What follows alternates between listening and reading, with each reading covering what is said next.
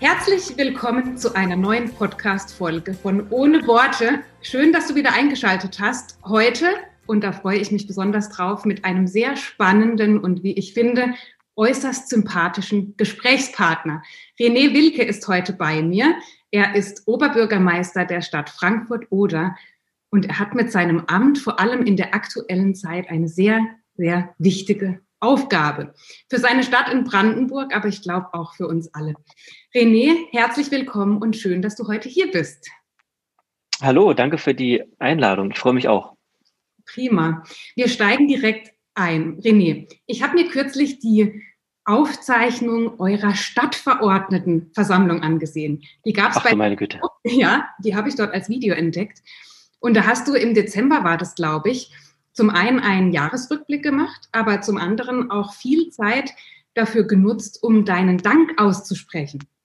Da hast du dich bei Erziehern bedankt, bei Lehrern, aber auch bei ganz vielen anderen ja, Dienstleistern und Berufsgruppen, die gerade in dieser Zeit Beachtliches leisten. Und das hat mir sehr imponiert, muss ich sagen, weil ich glaube, dass wir diese Dankbarkeit heutzutage oftmals fühlen und auch Respekt vor der Arbeit von anderen haben, aber sie doch zu selten äußern.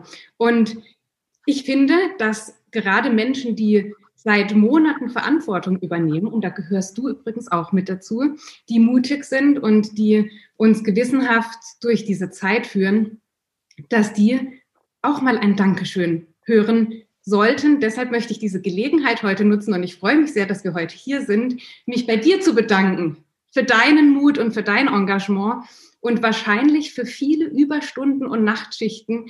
Ähm, und auch jetzt äh, hast du gerade Urlaub und sitzt hier mit mir.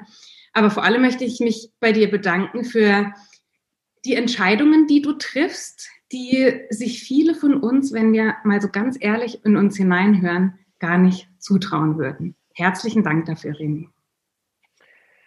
Okay, das, das kommt überraschend. Äh, da sind wir vielleicht schon beim Thema. So etwas hört man in äh, meiner Funktion tatsächlich ziemlich selten, äh, weil die Welt ist äh, voller, also meine Wahrnehmungswelt, so muss man das ja ähm, einschränkend sagen, äh, voller äh, Kritik und ähm, zum Teil auch, naja, Wut und so, weil man ja Projektionsfläche für ganz vieles wird. Äh, und äh, da ist selten, also es gibt auch einzelne Menschen, die sowas mal machen, aber es ist passiert selten. Ähm, und ich finde das äh, jetzt gar nicht auf mich bezogen, sondern auf das, was du von der Rede da zitiert hast. Ich finde, dass Wertschätzung extrem wichtig ist, weil wir, also ich, ich erlebe momentan unsere, unser Zusammenleben so, dass sehr viel wir hatten das im Vorgespräch so ein bisschen sehr viel bewertet wird, dass jeder seine Auffassung zu dem Ultimativen macht und sagt, das ist jetzt hier meine Wahrheit, mit der ich durchs Leben gehe und alle anderen Wahrheiten betrachte ich möglicherweise sogar als, als ähm, etwas Feindliches.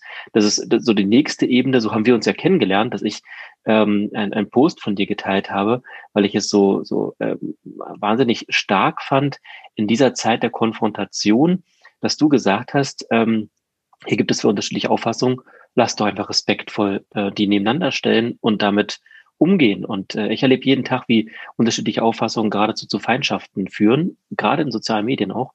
Und das ist äh, sehr, sehr schade. Und da ist ähm, so ein Moment von, von Würdigung auch von anderen Menschen und ja auch Wertschätzung dessen, was sie leisten, bei allen Unterschieden, die es gibt und sicherlich allen Dingen, die man auch anders handhaben würde als andere.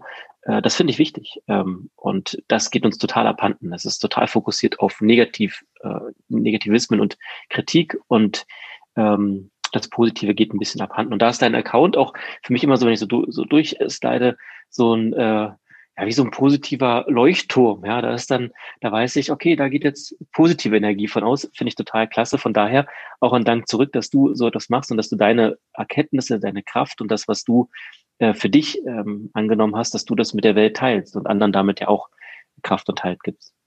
Das ist lieb. Vielen Dank, René. Das freut auch mich, das ähm, mal in der Form und in der Öffentlichkeit zu hören.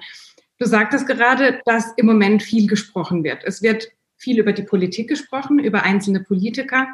Und ich glaube, das ist notwendig und gut.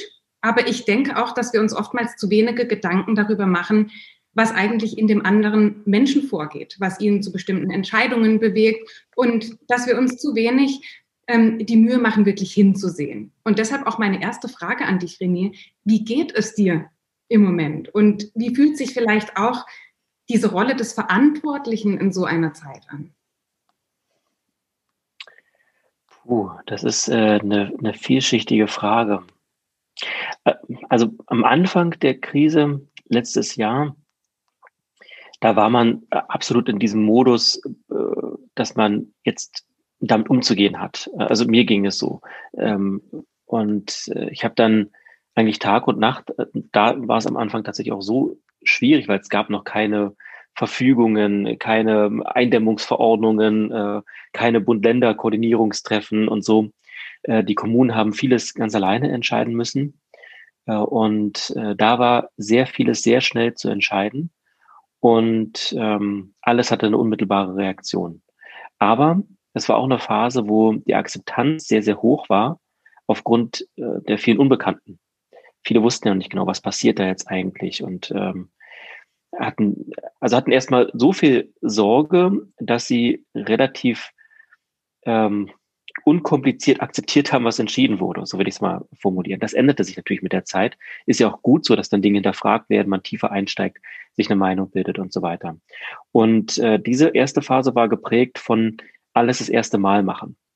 Äh, und das ist natürlich, ähm, ich glaube, das können Menschen von außen nicht einschätzen, was das mit einem macht, wenn man diese Last für in meinem Falle 60.000 Menschen ähm, auf den Schultern hat, dass man weiß, man, man trifft jetzt hier Entscheidungen. Zu diesem Zeitpunkt wussten wir noch nicht genau, wie gefährlich Covid-19 ist und wie es genau wirkt und wie es sich verbreitet. Es war ja damals sogar die Phase, wo es noch hieß, äh, wenn du einen Tisch anfasst und da vorher jemand äh, war, dann bist du infiziert. Äh, ja, so, um, um, wir sind ja da ein bisschen weiter jetzt mittlerweile, aber so war es damals. Ähm, und ähm, es ging gefühlt schon um Leben und Tod und zwar für alle. Und dann die Entscheidung zu treffen, nicht zu weit zu gehen, aber auch nicht zu lasch äh, zu, es zu handhaben. Ähm, die Nachrichten zu bekommen von denjenigen, die Todesangst haben und sagen, ihr Politik, ihr Verwaltung müsst jetzt hier mehr machen. Äh, genauso wie die Nachrichten von denen, die sagen, ey, überzieht nicht, es geht ja auch um meine Freiheit, mein Einkommen und so weiter.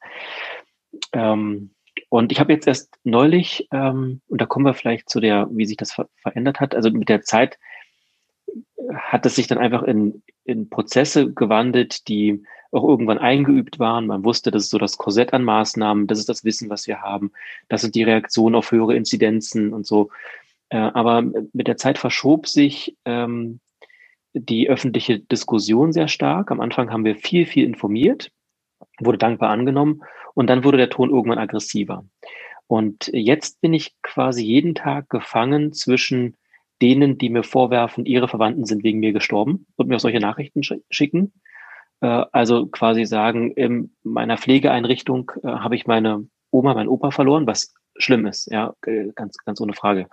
Ähm, ich rede jetzt so ein bisschen technisch darüber, weil wir über Prozesse reden. Ne? Okay. Äh, also die das vorwerfen ähm, und dann diejenigen, die ähm, auf der anderen Seite vorwerfen, dass wir hier viel zu viel Bohai aus diesem Virus machen und Existenzen zerstören und, und die Wirtschaft äh, lahmlegen und daran Menschen auch kaputt gehen und die anderen Erscheinungen, die es noch so gibt. Und es fühlt sich doch sehr an, als wenn wir wieder in Extremen leben. Mhm. Äh, und das ist, ähm, das ist schwierig dazwischen einen Weg zu finden. Und ja, man muss vor allen Dingen versuchen, eine eigene Haltung zu entwickeln. Ich glaube, dass das der, der Kern ist, wenn man ähm, sich so sehr abhängig macht davon, welchen Kurs jetzt irgendwer favorisiert und von einem erwartet, dann schlingert man natürlich auch selbst hin und her. Man braucht wie so oft im Leben äh, eine eigene Haltung äh, zu den Dingen. Und was ich so, wir haben gerade im Vorgespräch gesprochen über böse Nachrichten äh, mhm. bekommen. Und äh, du hast gesagt, dass du dem mit, mit Empathie begegnest mhm. äh, und da mittlerweile diese Kraft gewonnen hast. Und ich bin gerade an so einem Punkt, ich lege das jetzt mal hier in diesem, sonst macht der Podcast, glaube ich, keinen Sinn, wenn man nicht ein bisschen was auch offenlegt. Ähm, ich bin gerade in so einer Phase nach drei Jahren Amtszeit, äh, wo äh, jetzt gerade das alles so kraftraubend ist, dass ich mich auch neu sortiere bei der Frage, wie gehe ich damit um. Eine Zeit lang habe ich auf diese Fragen immer geantwortet, auch selbst geantwortet. Ähm, ich habe Leute besucht, besuche auch nach wie vor Menschen, die mir böse, also richtig bösartige Nachrichten, teilweise aggressive Nachrichten, Bedrohungen schicken, die besuche ich dann zu Hause. Äh, und ähm, aber jetzt ist auch so ein Punkt, wo ich mich frage, inwieweit eine, ein Stück Abgrenzung notwendig ist. Weil all das, was da so auf einen einströmt, äh, zieht einem ja jedes Mal auch ein bisschen Energie und Kraft raus. Und das ist so, ach, das ist, ich kann es ganz gar nicht, gar nicht richtig in Worte fassen, aber es macht was mit einem. Es ähm, äh, wie so eine, wie so ein kleines bisschen Gift äh, in, in, äh, in kleinen Dosen, das aber dann in der Masse dann doch seine Wirkung hat. Und letzter Satz vielleicht dazu. Ähm, manche werfen ja Politikern vor, dass sie, dass viele so abgeklärt, so arrogant, äh, vielleicht so ein bisschen von oben herab und distanziert wirken und finden das ganz schlimm. Und jetzt nach drei Jahren in meinem Amt bin ich an einem Punkt, wo ich denke, ich verstehe, wie manche dazu geworden sind. Mhm. Äh, ich verstehe, dass das möglicherweise ein Schutzmechanismus ist im Umgang mit all dem, mit all dem Fiesen und Bösen, all dem Gift, äh, dem man ausgesetzt ist. Ähm, und äh, dass man da irgendwie so, ein, so, ein, so eine Abschottung braucht, um damit zurechtzukommen, dass das quasi ein Weg ist. Und ich frage mich, ob ein Weg der Empathie, der eigentlich eher meiner ist, ob der hält, ob das, ähm, ob man das durchhalten kann, menschlich. Ähm, ja. Das ist eine spannende Frage und ich glaube, du sagtest, wir haben im Vorgespräch darüber gesprochen. Ich habe da in gewisser Weise leicht reden, weil natürlich meine Reichweite eine ganz andere ist als deine und meine Themen bei weitem nicht die Brisanz haben, die sie bei dir haben.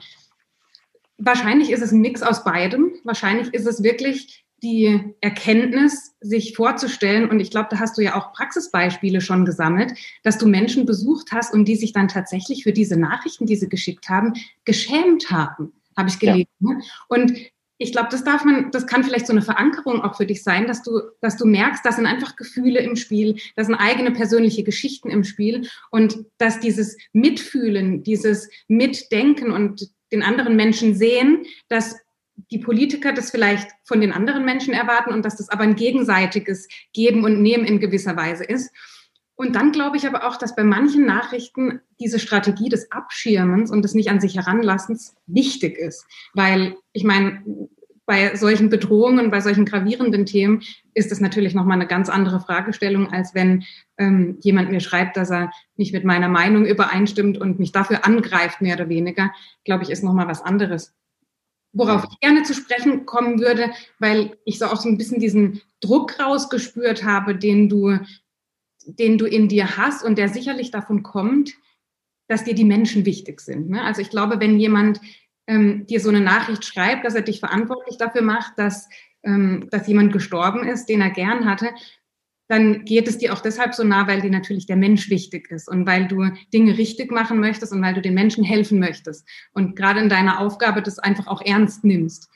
Ich habe jetzt mal einen Titel von einer deutschen Tageszeitung mir aufgeschrieben. Da steht Corona-Schock. Merkel räumt ein, uns ist das Ding entglitten und als Unterüberschrift der brisanteste Satz in Merkels Kanzlerschaft. Und was ich mich bei diesem Satz, bei dieser Überschrift gefragt habe, ich möchte überhaupt nicht die Brisanz des Themas runterspielen. Das liegt mir fern, mhm. das irgendwie zu verharmlosen. Ähm, und dass die Medien tendenziell eher zuspitzen, weil sie natürlich auch um unsere Aufmerksamkeit ringen, das glaube ich ist auch bekannt und möglicherweise auch nachvollziehbar.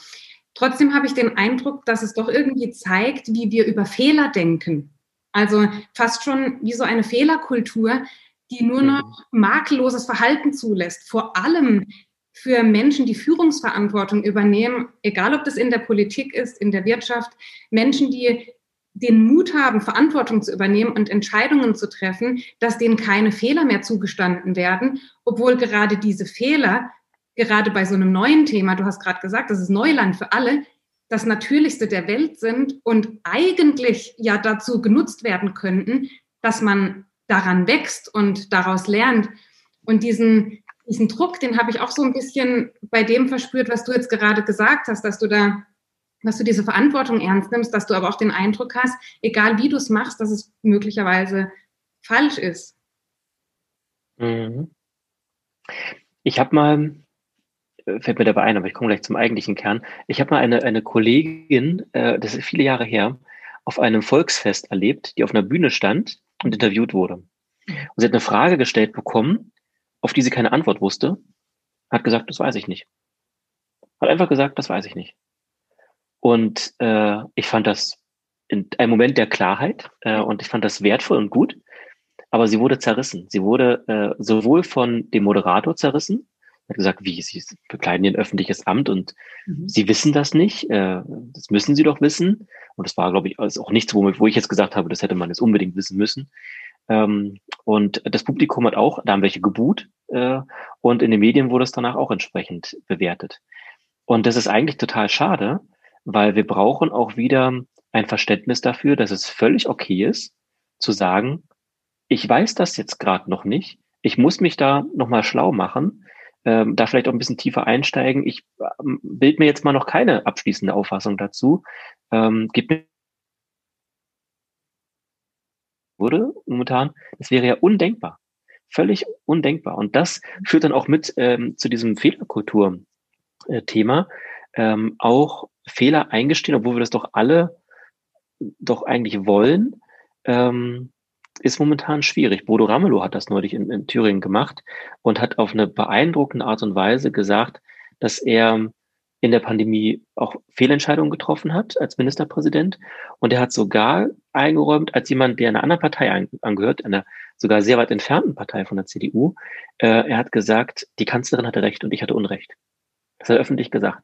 Mhm. Und es gab ähm, nach meiner Wahrnehmung auf der einen Seite einen Shitstorm, weil man ihn dann, wenn man gesagt hat, ja, deine Fehler hatten aber ihren Preis.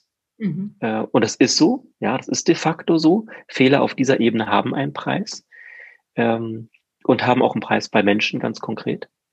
Auf der anderen Seite gab es aber auch einen Teil Respektsbekundung äh, dafür. Aber nach meinem Gefühl dominierte zumindest in der öffentlichen Wahrnehmung die Kritik daran, weil man dann gleich quasi jemanden gesehen hat, der da verwundbar ist und auf den man sich raufstürzen kann, um ihn äh, zu attackieren. Und das ist sehr schade, weil äh, man muss schon bedenken, dass jede und jeder in diesen Funktionen Fehler machen würde.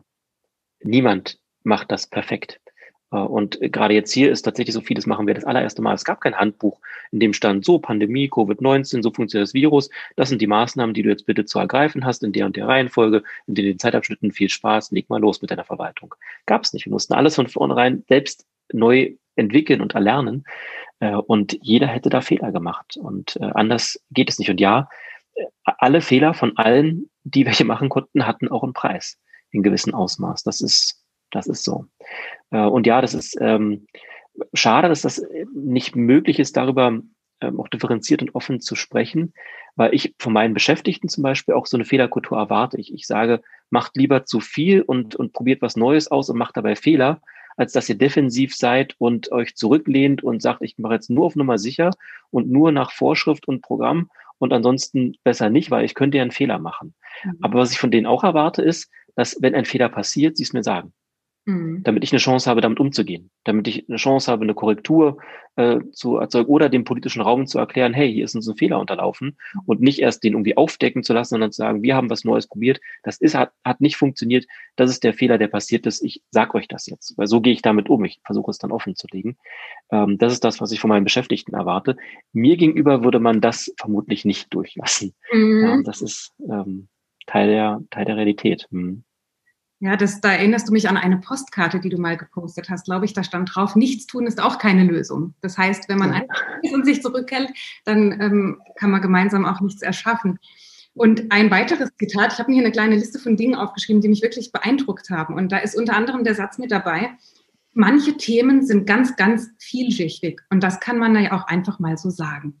Ich glaube, das war im Zusammenhang mit dem Tag der deutschen Einheit, dass du darüber mhm. gesprochen hast, wie vielschichtig manche Themen sind und dass man auch einfach mal sagen kann, dass das einfach gerade sehr sehr viele Aspekte sind und dass man vielleicht auch ein bisschen Zeit braucht, um sich eine Meinung zu bilden. Und die Tatsache, dass man keine Meinung hat oder aktuell noch keinen Standpunkt vertritt, heißt ja auch nicht, dass man nicht für eine Sache einstehen kann. Es heißt ja, und ich glaube, das ist etwas, was wir alle wieder lernen dürfen, dass wir uns bei anderen Menschen Hilfe holen können. Das heißt, vielleicht habe ich im Moment keine Antwort zu dieser Frage, aber vielleicht finde ich sie in einer anderen Partei. Vielleicht finde ich sie in einem Menschen, der möglicherweise andere Ansichten hat als ich. Vielleicht können wir gemeinsam eine Wahrheit finden, anstatt davon auszugehen, dass das, was ich denke, meine Wahrheit ist und die mhm. verbreite ich jetzt und alles, jeder, der anders denkt, egal ob in Extremen oder, oder auch nur ansatzweise anders, dass der das Böse ist, dass der falsch liegt, dass seine Meinung keine Berechtigung hat.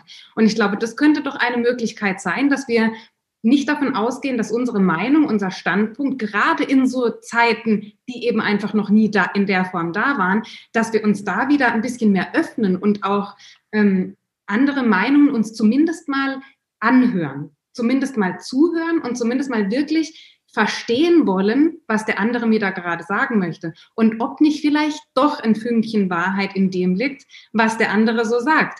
Weil, und ich glaube, da, da tragen natürlich auch die sozialen Medien dazu bei und all das, was wir heute konsumieren. Wir schauen immer nach Gleichgesinnten. Wir schauen nach Menschen und nach Inhalten und nach Filmen, ähm, die in gewisser Weise unsere Meinung bestätigen. Das heißt, wir schauen nach Gleichgesinnten. Und ich glaube, das ist etwas, das menschlich ist und das ist auch richtig und gut.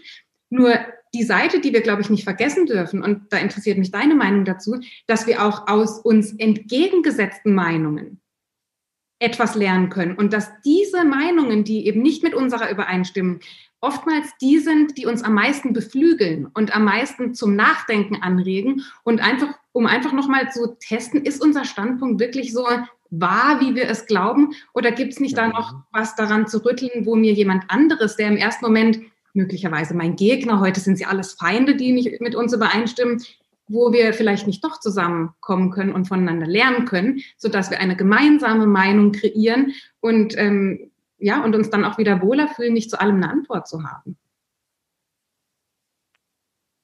Ich kann dir nur zustimmen.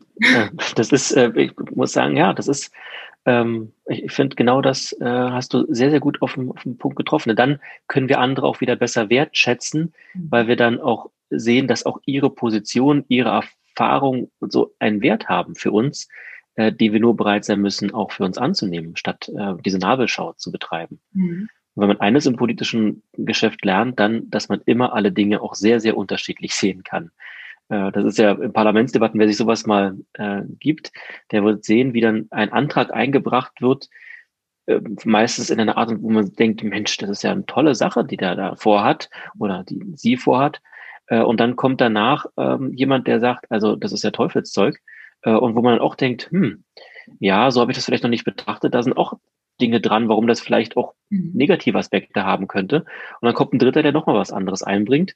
Ähm, und da prallt das dann so aufeinander. Aber man lernt dann auch schon, man kann die Dinge berechtigt aus sehr unterschiedlichen Perspektiven sehen. Mhm. Nur wichtig ist genau das, was du gesagt hast, sich dann nicht als Feinde betrachten, sondern einfach als Menschen mit unterschiedlichen Auffassungen gucken, was nimmt man daraus für sich an und dann auch nicht zu bill- und verurteilen, wenn jemand etwas anderes für sich daraus nimmt, als man selbst. Mhm. Äh, sonst äh, wird das mit, mit unserer Demokratie am Ende ganz schön schwierig werden, äh, mhm. äh, wenn wir nur noch in diesem Kampfmodus äh, die ganze Zeit durch die Gegend laufen. Ja, Du hast gerade über parlamentarische Debatten gesprochen. Das finde ich einen sehr spannenden Punkt. Ich habe mir hier ein weiteres sehr spannendes Zitat von dir aufgeschrieben. Das stammt aus der Nominierungsversammlung zur Oberbürgermeisterwahl aus dem Jahr 2017. Liegt also schon. Du hast richtig recherchiert, um ja. Willen ähm, liegt also schon ähm, etwas zurück und du hast gesagt, auch im Hinblick auf die Zukunft, wie du dir das ähm, vorstellen kannst, wir wollen Politik, Partei und Genera generationenübergreifend neu denken und im Miteinander statt im Gegeneinander gestalten. Das ist der politische Kulturwechsel, den wir brauchen. Dafür stehe ich. Das finde ich mhm. ausgesprochen gut. Und meine Frage, die ich dazu auf dem Herzen habe, ist, also zum einen finde ich es interessant, dass du Kulturwechsel sagst. Ja, das spricht dafür, für deine Wahrnehmung vielleicht auch, wie du es aktuell wahrnimmst, parlamentarische Debatten, was man sich dann möglicherweise eher im Gegeneinander als im Miteinander an den Kopf wirft. Ähm, meine Frage, die ich auf dem Herzen habe, ist, wie können wir das schaffen? Also wieder miteinander an Lösungen zu arbeiten, uns gegenseitig zu unterstützen und diese Feindseligkeiten und das Gegeneinander arbeiten etwas beiseite legen. Wie, wo, wo können wir da ansetzen? Was können da Möglichkeiten sein? Hast du, hast du Gedanken dazu oder Ideen? Na, ich, es ist äh, so banal äh, wie an so vielen Stellen, im ersten Satz zumindest, und dann wird es aber in der, in der Tiefe komplex. Es ist wie immer Kommunikation. Mhm. Wie so vieles im Leben. Das ne? ist ja auch etwas, was auf deinem Kanal ja immer wieder auch deutlich wird. Kommunikation ist der Dreh- und Angelpunkt. Gute Kommunikation kann Dinge lösen, schlechte Kommunikation macht sie zumindest nicht besser. Und so ist es in der Politik auch und da muss man auch eingestehen, dass es immer ein auf dem Weg befinden sein wird. Ich weiß, dass ich zum Beispiel, ich habe angefangen mit, noch vor meiner OB-Zeit, äh, mit so einem Videovlogs, mhm. wo ich mhm. dann einfach meine Landtags, damals war ich Landtagsabgeordneter, ich habe über meine Arbeit berichtet. Ein, zwei Mal die Woche gesagt, hier, die und die Sitzung war, das und das haben wir da gemacht, das waren die Themen. Ähm, später auch so gesellschaftliche Debatten mal aufgegriffen. Als ich dann ins Amt kam, habe ich das am Anfang auch noch so gemacht, bin dann aber immer mehr auf die Schriftform gewechselt. Dann haben wir angefangen, ähm, so eine Live-Sprechstunden zu machen. Ähm, wir haben Podcast auch initiiert, der in unregelmäßigen Abständen äh, erscheint, der auch äh, zu, zu meiner Arbeit. Jetzt haben wir ein neues Videoformat ähm, versucht aufzubauen. Da ist gestern erst die erste Folge erschienen. Äh, und also ich versuche kurzum auch mit diesen Vorortbesuchen, also bei den, zu den Menschen hingehen, die mir irgendwas schreiben, äh, und mit Bürgerdialogformaten, ich versuche einfach im Gespräch zu bleiben und zu erklären. Ich versuche den Menschen zu erklären, warum sind Dinge wie entschieden worden. Mhm. Und äh, das ist, glaube ich, die Basis ähm, von, von allem anderen, weil die meisten konsumieren ja Entscheidungen der Politik in Form von Nachrichten, die dann da übereinkommen. Die wenigsten erfahren, was hat sie denn dahin gebracht, diese Entscheidung zu treffen. Und wenn man nur die Entscheidung als Ergebnis mitgeteilt bekommt, dann kann man natürlich sehr unterschiedliche Auffassungen dazu sein und man versteht nicht, was leitet die dabei. Und je mehr man erklärt, was waren denn die Gründe, warum ich genau diesen Weg gewählt habe? Welche anderen Optionen gab es? Warum habe ich die nicht gewählt, sondern habe mich für diesen entschieden? Desto mehr wird dann auch transparent für die Menschen. Okay, der hat vielleicht da eine Abzweigung genommen, die ich nicht genommen hätte. Aber ich verstehe jetzt, dass der nichts Böses im, im Schilde geführt hat. Das ist ja schon, so basal ist das ja mittlerweile gegenüber Politik. Man unterstellt ja schon, die machen da irgendwie was in Hinterzimmern, um uns zu schaden oder so. Aber dann versteht man, das hatte seinen Sinn, das hatte seinen Grund, es orientiert sich an seinen Werten, es ähm, hatte das und das Ziel. Äh, und dann versteht man vielleicht auch besser, ähm, warum manche Ziele erreicht wurden oder auch nicht erreicht wurden und kann auch mit, wiederum mit Fehlern besser umgehen, weil man weiß, wie so etwas äh, passiert. Und ja, das ist so der Weg, den ich versuche, wobei ich auch einräumen muss, es ist unglaublich kraftraubend. Äh, und das ist ja auch erstmal nur Form und auch nicht Inhalt. Das muss man ja auch dazu sagen. Politik ist ja äh, auch ganz viel erstmal Inhalt. Du musst ja auch tatsächlich ähm, Akten durcharbeiten, du musst Vorlagen entwickeln, du musst Verfügungen schreiben, das ist jetzt viel Verwaltungsdeutsch. Also du musst konkret Inhalte gestalten und, und ähm, Projekte, Programm umsetzen quasi. Äh, und zugleich musst du kommunizieren. Und ähm, je mehr du kommunizierst, desto weniger Zeit hast du für Inhalt. Mhm. Je mehr du Inhaltliches machst, desto weniger Zeit hast du zu, zu kommunizieren, aber desto weniger wert wird möglicherweise der Inhalt, weil entweder keiner mitbekommt und was man nicht mitbekommt, passiert nicht, äh, oder weil es ähm, ja dann auch äh, keine Akzeptanz dafür gibt. Und das in der Balance zu bekommen, ist, ist gar nicht so leicht. Äh, und je, je vielschichtiger die Themen werden, je umfangreicher, desto komplizierter. Und jetzt sehe ich mich mittlerweile sogar dem Vorwurf ausgesetzt, auch wenn ich zwei, drei Mal die Woche äh, Kommunikationsformate habe, in denen ich einfach nur versuche zu vermitteln und zu erklären, äh, dass bei den Themen, die ich dann auslasse, der Vorwurf der Intransparenz kommt. Obwohl der Maßstab schon so hoch ist, dass ich, ich kenne keine anderen OBs, die das jetzt in der Intensität machen. Vielleicht noch der Freiburger Kollege, der, der macht das auch ziemlich intensiv. Ähm, und trotzdem verändern sich dann auch die Maßstäbe in der Wahrnehmung und man kann natürlich auch da nicht, nicht alles äh, hinbekommen. Ja, also das ist ähm, mein Versuch ähm, des Kulturwechsels, Verständnis zu erzeugen durch Wissen, durch Hintergrund, durch Transparenz. Und durch Kommunikation letztlich, sagst du, ist der Schlüssel auch, um da Verbindungen aufzubauen zu den Menschen. Ja. Kommunikation, und das hast du gerade auch schon angesprochen, in Form von Nachrichten, passiert ja auch über die Medien. Jetzt ist meine Frage, ist Siehst du die Medien da als einen Helfer, als jemand, der euch da in dieser Funktion unterstützt, da diese Klarheit auch den Menschen näher zu bringen? Oder ist es, und da nehme ich jetzt einfach mal meine Meinung vorweg, zumindest das, was meine, ähm, ja, was mein Eindruck ist, dass auch viel klar zugespitzt wird, es geht um Aufmerksamkeit, aber auch viel Angst gemacht wird. Und Angst ist natürlich ähm, Angst ist ein Gefühl, es ist ein negatives, es ist kein schönes Gefühl und es ist oftmals möglich, möglicherweise auch der Nährboden für Rückzug. Also wir haben vorhin gesagt, nichts tun ist auch keine Lösung. Also für Rückzug, dass man wie so eine Schockstarre verfällt und einfach in dieser Angst dann hängen bleibt. Und es kann aber möglicherweise ja auch der Nährboden sein für dann extreme, ähm, gefährliche Meinungen. Ist diese, ich will jetzt gar nicht sagen Angstmache, das klingt so, so auch so extrem, aber ist es so, so sinnvoll, ähm, in der Form Angst zu machen oder ist es einfach eine Aufklärung, die sein muss? Und inwieweit hilft sie dir oder hilft dir möglicherweise eben auch nicht bei deiner Kommunikation mit deinen Menschen? Da komme ich vielleicht zu einer ziemlich äh, unschönen Wahrheit, äh, wie ich sie wahrnehme, mit der Einschränkung. Äh, vieles von dem, was sich dann am Ende als kritisch im Ergebnis zeigt, haben wir selbst produziert, haben Menschen selbst produziert. Das ist bei Medien ja genauso. Äh, ja, manche Berichterstattung ist ein Problem, aber sie ist vielleicht auch nur deswegen ein Problem, weil genau diese Berichterstattung für Klicks, für Aufmerksamkeit, für Geld sorgt.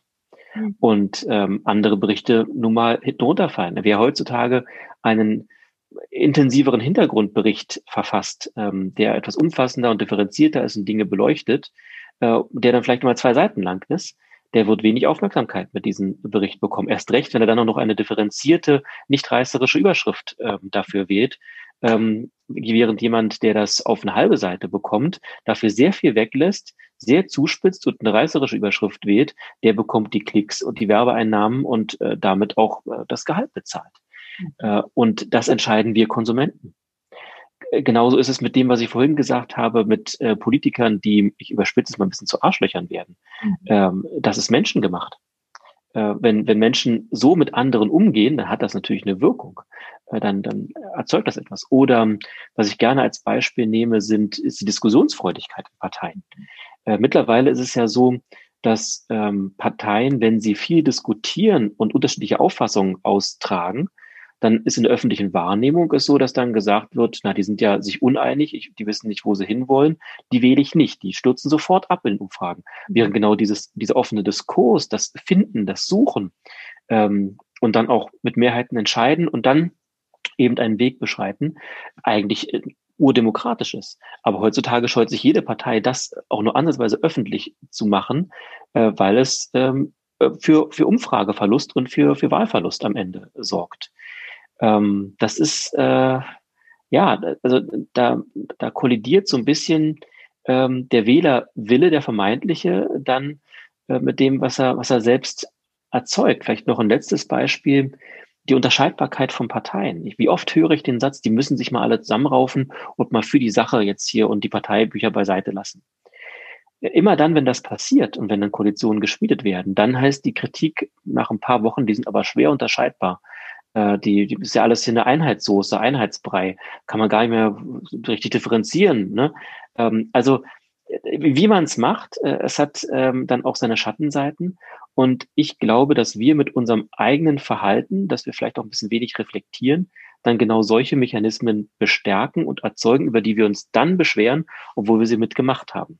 Und das ist bei Medien ähnlich. Deswegen fällt es mir auch schwer, jetzt ähm, Journalisten da einen Vorwurf zu, mach zu machen, äh, die äh, dem muss man ja auch äh, sagen, richtet euch nach euren Kunden, richtet euch nach denjenigen, die äh, eure Produkte konsumieren. Dafür macht ihr sie ja. Arbeitet nicht an denen vorbei. Ähm, und dann ähm, ist das das Ergebnis. Ich kann aus meiner Arbeit sagen, ich kenne ganz viele tolle Journalisten, die ihr, ihren Job total ernst nehmen und ähm, die zum Beispiel diesen Leitspruch, mach dich nie mit einer Sache gemein, auch nicht mit einer guten, mhm. äh, ganz, ganz ernst nehmen und, und wirklich immer versuchen, diese Metaebene zu halten und deskriptiv zu bleiben, äh, zu beschreiben, die Sachen nebeneinander zu packen und dem Leser zu überlassen, sich sein Urteil zu bilden. Aber ich merke auch, dass es genau diesen Kollegen immer schwieriger, immer schwerer fällt, diese, diese Linie zu halten, aufgrund des Drucks, der von ähm, auch den, den Strukturen da ausgeht. Mhm. Du hast gerade was sehr Interessantes angesprochen, nämlich die Tatsache, dass wir gerne als Bürgerinnen und Bürger auch wieder selbst in die Verantwortung kommen dürfen. Ähm, und dass vieles hausgemacht ist und dass wir vieles selbst produzieren. Das war, glaube ich, auch der Beitrag, den du von mir geteilt hattest. Da ging es darum, dass wir durch Schuldzuweisungen und durch ähm, Kritik, ähm, dass wir da in der Sache ja gar nicht weiterkommen. Das ist für uns mehr oder weniger etwas Bequemes, wo ich mit dem Finger auf jemanden zeige und in dem Moment ähm, habe ich keine Verantwortung, habe auch keine Macht und wo ich keine Macht habe, da kann ich auch nicht ein, ein Teil der Veränderung sein. Und ich glaube, dieses Verständnis ist für uns alle so wichtig und das, das möchte ich einfach auch, dafür möchte ich sensibilisieren, dass wir alle sehr viel Macht haben, dass wir alle sehr viel Gestaltungsmöglichkeiten haben und dass wir alle in der Verantwortung sind, auch jeder für sich selbst etwas zu tun und eben nicht nur andere für Entscheidungen zu kritisieren und verantwortlich zu machen, wo wir eigentlich selbst sehr viel Verantwortung hätten. Ähm, du hast vorhin gesagt, was du beitragen möchtest für dich und was du dir vorgenommen hast. Gibt es etwas, was du dir von den, von den Menschen wünschst? Etwas, was du auf dem Herzen hast, wo du sagst, das wäre klasse, wenn wir das wieder hinbekommen, ähm, wenn sich das einfach mal jeder zum Reflektieren, du hast gesagt, möglicherweise denken wir zu wenig auch darüber nach, was wir denken und wie wir es denken. Was darf sich da jeder mal zum Reflektieren mitnehmen und woran können wir alle arbeiten? Ich glaube, uns wäre schon sehr geholfen, wenn wir tatsächlich diesem sehr, sehr alten Leitsatz etwas folgen würden, andere nicht anders zu behandeln, als wir selbst behandelt werden wollen. Mhm. Und wenn wir da ganz ehrlich mit umgehen, dann gehört dazu auch, dass wir auch nicht wollen, dass Leute uns den ganzen Tag aggressiv gegenübertreten. Wir wollen nicht, dass Menschen, äh, wenn ich jemanden meine Meinung sage, dann sofort urteilt oder eine, eine Konfrontation aufmacht und sagt, na, das, das ist aber Schwachsinn äh, und du bist ja wohl ein Idiot, dass du das so siehst. Ähm, das möchte wohl eher niemand äh, im Umgang mit sich selbst. Und ich glaube, jeder wünscht sich auch, dass äh, eine gewisse Fehlertoleranz da ist und dass wir anerkennen, dass wir alle unser Leben lang Suchende sind. Das mhm. ist, das ist einfach so. Niemand ist doch fertig mit irgendetwas. Mhm. Äh, niemals. Wir sind immer auf einem Weg und ähm, daher immer unperfekt und immer beim Suchen und beim immer mal etwas finden und dann weitersuchen. Äh, und äh, das gestehen wir uns selbst zu, aber anderen gestehen wir das äh, nicht so oft zu, ist, ist mein Eindruck. Und wenn wir das ein bisschen mehr beachten würden, dann wäre die Gesellschaft vermutlich schon ein bisschen weniger feindselig. Äh, und wir haben das beide ja so gesagt, dass jemand, der eine andere Auffassung hat, deswegen nicht gleich ein Feind ist. Äh, und das würde ich mir wünschen, dass man unterschiedliche Auffassungen ganz respektvoll nebeneinander stellen kann und sagen kann, wir haben da unterschiedliche Blickwinkel äh, und das ist auch okay so. Und ähm, dann vielleicht sogar noch so offen zu sein, zu gucken, vielleicht gibt es da irgendwas am Blickwinkel des anderen, das ich auch spannend und bereichernd finde und aufnehmen kann, ohne dass ich das als Gesichtsverlust empfinde, dass ich gelernt habe von etwas und jemand anderen und das aufgenommen habe davon. Aber ähm, momentan scheinen wir da sehr, sehr weit weg von zu sein. Ziemlich gespalten zu sein, ja, das ist tatsächlich so. Ähm, René, ich habe jetzt ähm, abschließend noch eine Frage, die interessiert mich. Wir haben gerade davon gesprochen, dass wir alle wieder Verantwortung übernehmen dürfen. Ich habe mir ähm, jetzt, ich glaube, das war die Neujahrsansprache, da hast du über das Thema Impfen gesprochen. Ich will da gar nicht inhaltlich und sachlich mit dir einsteigen, weil um ehrlich zu sein, ich bin kein Mediziner und kein Virologe. Ich kenne mich da wirklich wenig damit aus und ähm, alles, was ich sagen würde, wäre ähm, wär inhaltlich wahrscheinlich nicht zu rechtfertigen. Du hast gesagt zum Thema Impfen, was ist denn die Alternative? Ein dritter, vierter oder fünfter Lockdown? Und du hast ähm, verdeutlicht, dass diese Zeit uns zeigt, wie wichtig unsere Gesundheit ist und was für ein zentraler Aspekt unseres Lebens das ist. Und dazu habe ich jetzt eine Frage, die habe ich in den letzten Monaten und tatsächlich schon Jahren auf dem Herzen.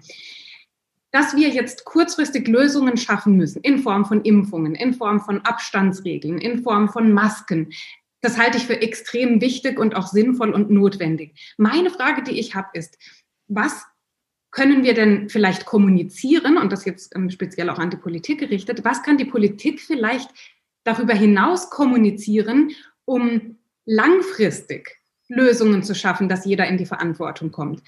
Mir ist klar, dass das jetzt aktuell einfach ein brisantes Thema ist, wo kurzfristige Lösungen her müssen. Nur wir haben ja dieses Thema, das hast du auch zu Beginn gesagt, schon seit etwa jetzt einem Jahr. Das heißt, wir sind schon äh, ein ganzes Weilchen in diesem Thema drin. Und was können wir denn tun, um vielleicht auch jetzt präventiv für die Zukunft den Menschen wieder zu erklären, wie sehr sie selbst auch Macht haben, wie sehr, wie sehr sie selbst auch Verantwortung übernehmen können. meine, dass jetzt Risikogruppen ähm, auch alte Menschen sind, das lässt sich, glaube ich, nicht vermeiden. Diese Menschen sind einfach betagt. Aber wir haben ja auch ganz viele kranke Menschen, die zu Risikogruppen gehören. Und das ist etwas, was ich so ein bisschen, um ganz ehrlich zu sein, ein bisschen vermisse in der Kommunikation, dass wir auch wieder darauf hinweisen oder hingewiesen werden in dem Fall, wie wichtig eine gesunder, ein gesunder Lebensstil ist, wie wichtig eine ordentliche Ernährung ist, ein bisschen Bewegung, aber auch die Frage der mentalen Fitness, nenne ich es jetzt mal, also wirklich diese, diese Widerstandsfähigkeit mental aufzubauen, körperlich und aber auch geistig, dass wir auch wieder auf einer anderen Ebene miteinander sprechen können. Also wir haben über das Wie gesprochen, wie zeige ich Wertschätzung, wie respektiere ich jemand anderen und seine Meinung, dass wir dazu überhaupt in der Lage sind und aber auch, dass wir jetzt mal ganz physisch betrachtet vielleicht nicht mehr zu Risikogruppen werden und einfach ein gutes Immunsystem uns auf körperlicher und geistiger Ebene aufbauen. Das sind so ein paar Informationen, die habe ich bisher aus der Politik noch nicht gehört.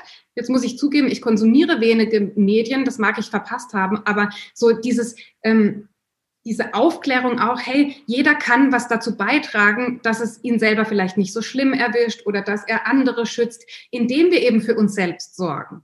Und wie gesagt, Impfung ist wichtig, Masken sind wichtig, Abstand ist wichtig, aber um das Ganze mal ein bisschen langfristiger zu sehen und auch vorbeugend da entgegenzuwirken, was können wir denn heute tun, damit eben in einem Jahr oder in zwei oder auch in zehn Jahren uns nicht die nächste Krise in der Form einholt? Mhm. Okay, es waren jetzt mindestens äh, drei äh, Facetten, die ich rausgehört habe, äh, auf die ich nochmal kurz eingehen will. Ich beginne mal mit, mit dir. Und das habe ich dir ja auch schon persönlich gesagt, also so persönlich, dass über soziale Medien halt ist. Ähm, beim Impfen fand ich, was du und dein Mann, ihr wart ein großartiges Beispiel dafür, wie man auch mit diesem Thema umgehen kann. Ihr habt diesen Post gemacht, wo ihr die Frage gestellt bekommen habt, ähm, lasst ihr euch impfen? Und so wenig Platz man eben in sozialen Medien hat. Ihr habt darauf geantwortet mit Nein, derzeit nicht. Ähm, wir halten das nicht für notwendig. Äh, und ich weiß nicht mehr genau, wie der Wortlaut war, aber es war respektvoll und völlig okay. Und dann kam kurz darauf die Info, dass dein Mann aber in einem Impfzentrum hilft äh, und auch Impfungen äh, mitmacht und das damit ja im weitesten Sinne unterstützt. Das müsste er ja nicht äh, tun. Und dann wurdet ihr darauf gefragt, wie denn das zusammenpasst, wie denn das sein kann. Und äh, jetzt neben eurer persönlichen Geschichte, dass ihr ähm, auch eine Infektion durchgemacht habt, insofern auch die Frage steht, ist das jetzt sinnvoll, wenn, wenn ihr geimpft werdet oder nicht und so, ähm, fand ich die Art, wie ihr darauf geantwortet habt, ganz klasse, weil ihr habt gesagt, auch wenn wir jetzt vielleicht zu so einer Auffassung gekommen sind, müssen wir doch andere Menschen nicht daran hindern ähm, und im Weg stehen, wenn die zu einer anderen Auffassung gekommen sind. Wir müssen doch nicht sagen, die sind jetzt auf dem falschen Weg und deswegen sind die doof oder oder so, sondern ähm, damit kann man doch auch äh, so umgehen. Fand ich ähm, fand ich total bemerkenswert und in der Impfdebatte fehlt diese Perspektive total. Da gibt's ja auch fast nur Schwarz äh, und Weiß. Ähm, Zweiter Punkt zu der Frage der langfristigen Lösung. Jetzt mal auf der Metaebene betrachtet, muss ich als Politiker sagen, ähm, ich weiß, dass die, das ähnlich wie die Beispiele, die ich vorhin genannt habe, die Forderung kommt sehr häufig, arbeitet doch mal langfristiger, denkt langfristiger. Das machen die meisten übrigens. Also wir haben auch Projekte äh, angeschoben, die werden weit nach meiner Amtszeit erst äh, fertig sein. Da wird wahrscheinlich dann irgendwie mein Nachfolger sich damit rühmen und sagen, hey, haben wir was Tolles gemacht, ist auch okay. Ähm, aber das ist alles auch Teil der Arbeit. Aber äh, stell dich mal mit so einem Projekt irgendwo draußen hin. Interessiert keine Sau. Das ist, äh, die Leute wollen, äh, also sie, sie sagen, sie wollen Politiker, die langfristig arbeiten, aber eigentlich wollen sie am liebsten das kurzfristige Ergebnis. Sie wollen das hier und jetzt, mein Leben wird sofort besser, ich spüre die Veränderung, auch wenn manche Dinge lange brauchen und wenn manche Dinge auch sinnvoll sind, dass sie in einer Perspektive sich entwickeln, sind das nicht die Dinge, die, die honoriert werden. Tritt mal zu einer Wahl an und sag, ey, ich habe jetzt hier äh, zwar kurzfristig nicht so viel gemacht, aber vertraut mir in den nächsten fünf bis sechs Jahren, da wird das, was ich jetzt gemacht habe, Wirkung entfalten und gut sein, weil ich eher langfristig gearbeitet habe. Äh, also sieht schlecht aus, glaube ich, mit dem Wahlergebnis. Ja, und da sind wir dann wieder bei diesem Thema, welche Erwartungen haben wir? Was sagen wir zu unseren Erwartungen? Wie ist das eigentlich real in unserem Verhalten? Und nun zu dem, zu dem letzten und inhaltlichen äh, Punkt, den du äh, gesagt hast. Ähm, ich glaube, dass das ein, muss man ganz offen sagen, ein, ein, eine, ein blinder Fleck ist momentan in der Debatte. Ähm, vielleicht liegt es daran, dass Menschen empfindlich darauf reagieren, wenn man ihnen anfängt, irgendwie was zu Lebensweisen vorzuschlagen, auch nur. Äh, das wurde ja auch schnell als Vorschreiben empfunden. Da, haben wir auch schon so das eine oder andere durch in Sachen Fleischkonsum und, und äh, solche öffentlichen Debatten. Das ging ja auch nicht immer äh, ganz gut aus. Aber es ist nun mal genauso wie viele Erkenntnisse zu Covid-19 und zu anderen Krankheiten auch eine Erkenntnis, dass Spazierengehen, äh, in den Wald gehen, ähm, ab und zu Sport treiben, nicht übermäßig viel tierische Fette konsumieren, dass das zu, also beim Letzteren gibt es wahrscheinlich schon den nächsten Aufschrei hier in deinen, äh, bei deinen Kommentaren, ja. Äh, aber ich sag mal so, was so Common Sense im wissenschaftlichen Bereich ist, ähm, das sind schon Erkenntnisse, die von den von 90 Prozent der wissenschaftlichen Welt vielleicht 95 Prozent getragen werden. Ähm, und insofern ist das ein Stückchen ähm, ja ein blinder Fleck, wo auch noch mehr getan werden kann. Ich weiß nur nicht, ob Politik diese Rolle hat. Also wenn ich mir jetzt so vorstelle, Angela Merkel würde jetzt eine Neujahrsansprache halten und uns erzählen, also ich schlage euch vor, dass ihr äh, euch ein bisschen mehr fit haltet, macht mal ein paar Workouts äh, zu Hause und äh, einmal die Woche joggen gehen, fände ich schon gut. Und übrigens mit dem Fleisch, ja, zweimal die Woche reicht auch. Ich, ich weiß nicht, wie das ankommen würde. Es, es, es ist, glaube ich, nicht das, was man verbindet mit ähm, politischen Akteuren bis dato. Aber du hast dennoch recht, in der öffentlichen Debatte findet diese Art der Gesunderhaltung, der Notwendigkeit, ähm, spielt kaum eine Rolle ja, obwohl das total wichtig ist. Der Ment also mentale, jeder weiß ja, dass wenn es einem mental schlecht geht, das auch negative Auswirkungen auf den Körper ähm, hat und andersherum eben auch schützen kann. Ja. Das finde ich jetzt so einen guten Punkt, weil den hatte ich tatsächlich ähm, nicht auf dem Schirm bisher. Die Frage der Erwartungshaltung von uns Bürgerinnen und Bürgern gegenüber der Politik. Und wir denken dann, dass eine Entscheidung ähm, zum einen ohne groß nachzudenken getroffen wurde und möglicherweise noch um uns zu schaden, aber auch, dass wir selbst mit unserem Verhalten und mit unserem Reagieren auf Fehler, auf das Nichtvorhandensein von Meinungen ja auch dazu beitragen, dass möglicherweise bestimmte Kommunikationsformen gewählt werden oder eben sich auf eine bestimmte Art und Weise ausgedrückt werden. Das fand ich jetzt sehr bereichernd. Danke dafür. Man muss sich einfach eins immer vor Augen halten. Ähm, alle Politiker stehen ja morgens auf und es gibt unterschiedliche Dinge, die einen da antreiben. Aber es ist in der aller Regel nicht der Gedanke, ah, ich jetzt ich starte den Tag, mal gucken, was ich heute machen kann, damit die Leute mich möglichst doll hassen. Und damit ich so einen richtigen Shitstorm produziere und damit ich hier Dinge mache, wo die richtig sauer auf mich sind und mich auf keinen Fall wieder wählen, äh, weil ich jetzt mal wieder so ein richtiges Arschloch war. Mhm. Ja, äh, so geht doch keiner ran. So geht auch man selbst in sein Arbeitsleben und in seinem Privatleben in der Regel nicht ran. Es sei denn, man ist ein Psychopath, um es jetzt mal ein bisschen äh, drastisch zu sagen. Ähm, und äh, das kann man ja anderen erstmal zugestehen. Und das, was die häufigste Frage ist in, in internen politischen Runden, kann ich wirklich so sagen, ist, mhm. was erwarten die Menschen von uns? Mhm. Diese Frage ist immer zentral. Bei manchen, weil es sie wirklich interessiert, bei anderen, weil es den Wählerwillen ähm, widerspiegelt und damit die Frage, wie viele Chancen habe ich damit erfolgreich zu sein. Es führt aber eigentlich zu etwas Gutem, weil die Erwartungshaltung der Menschen ist immer zentral in der Politik. Ähm, und äh, das wiederum zeigt, dass die Tatsache, welche Erwartungen wir an Politik haben und wie wir tatsächlich honorieren oder nicht honorieren, das hat enorm viel Macht. Neben der Stimmabgabe hat das, ist das essentiell. Äh, und damit steuern wir auch, was Politik macht, was ähm, gutiert wird und nicht gutiert wird. Ähm, zentral ist die Erwartungshaltung der Menschen. Ist wirklich so.